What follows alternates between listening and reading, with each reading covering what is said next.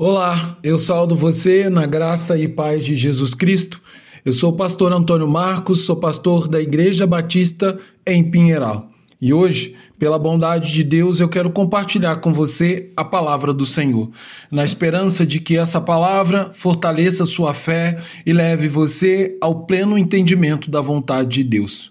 Para isso, então, eu quero continuar refletindo com você a devocional Apóstolo Paulo, Vida e Obra, hoje no tema Uma Vida pela Fé, um texto que se encontra em Atos, capítulo 21, do verso 8 ao 11, que diz: No dia seguinte, partimos e fomos para Cesareia, e entrando na casa de Filipe, o evangelista, que era um dos sete, ficamos com ele. Filipe tinha quatro filhas solteiras que profetizavam.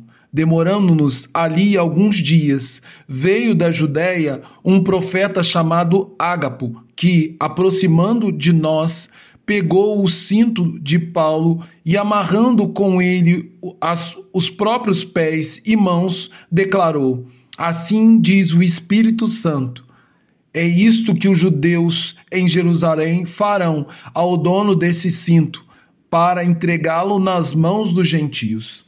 Quando lemos as palavras do profeta Abacuque que disse: O justo viverá pela fé, somos levados a perguntar até onde e em quais circunstâncias chega o limite de nossa fé. Porém, ao olharmos para a vida e a obra do apóstolo Paulo, podemos perceber que a verdadeira fé não tem limite. Ela envolve todos os momentos da vida de um indivíduo, onde ele aprende a receber tanto o bem como o mal. Bem significa as bênçãos de Deus por meio da fé. Assim como um indivíduo também recebe o mal, que significa o sofrimento, a dor, a perseguição com a mesma fé que recebe o bem, de modo que ele entende que tudo parte de Deus, crendo que pela fé em Jesus todas as coisas cooperam para o bem daqueles que amam a Deus. Pois a cada cidade que Paulo passava, a caminho de Jerusalém, ele era exortado insistentemente pelos irmãos acerca do sofrimento e da dor que os judeus lhe infligiriam na cidade de Jerusalém. E dessa vez, ele foi alertado por um profeta chamado Ágapo sobre o tratamento que receberia em Jerusalém onde, de uma forma dramática, o profeta tomou o cinto da cintura de Paulo e, amarrando a sua mão e pés com o cinto de Paulo, mostrou como os judeus fariam com ele, para, por fim, entregar Paulo nas mãos do gentio.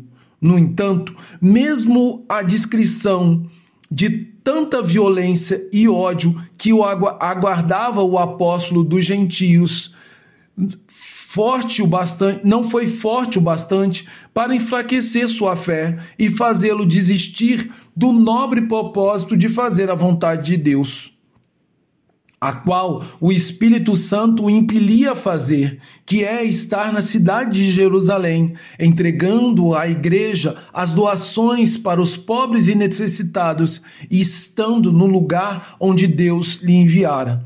Com isto, podemos ver através da vida de Paulo a natureza persistente e corajosa da verdadeira fé cristã, onde o crente não tem sua vida como algo tão precioso que faça-o abdicar de sua própria fé. Pois bem sabe o crente que sem fé é impossível agradar a Deus porquanto é necessário que aquele que se aproxima de Deus creia que esse existe e que se torna recompensador daqueles que o buscam, como disse o autor desconhecido do livro de Hebreus.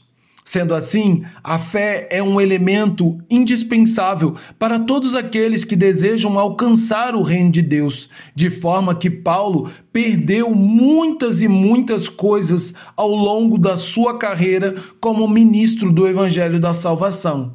Porém, ele disse a Timóteo: jamais per, que per, jamais perdeu ou abandonou sua fé na pessoa de Jesus Cristo, como sendo o Filho unigênito de Deus e, como tal, ele é poderoso para cumprir todas as promessas gloriosas para a vida de Paulo e para todas para todos aqueles que são fiéis ao Senhor até o fim. Portanto, não importa o quanto esse mundo nos persiga, e nos inflinja dor e sofrimento por causa do nome do Senhor Jesus. Vale a pena ser fiel, vale a pena marchar com coragem e ousadia para Jerusalém, carregando a nossa cruz em semelhança de nosso Senhor Jesus Cristo. Porque logo depois teremos acesso a uma glória e uma felicidade tão esfuziante que nenhum olho humano e nenhum ouvido, ou seja, Nenhuma imaginação humana é capaz de descrever ou reproduzir.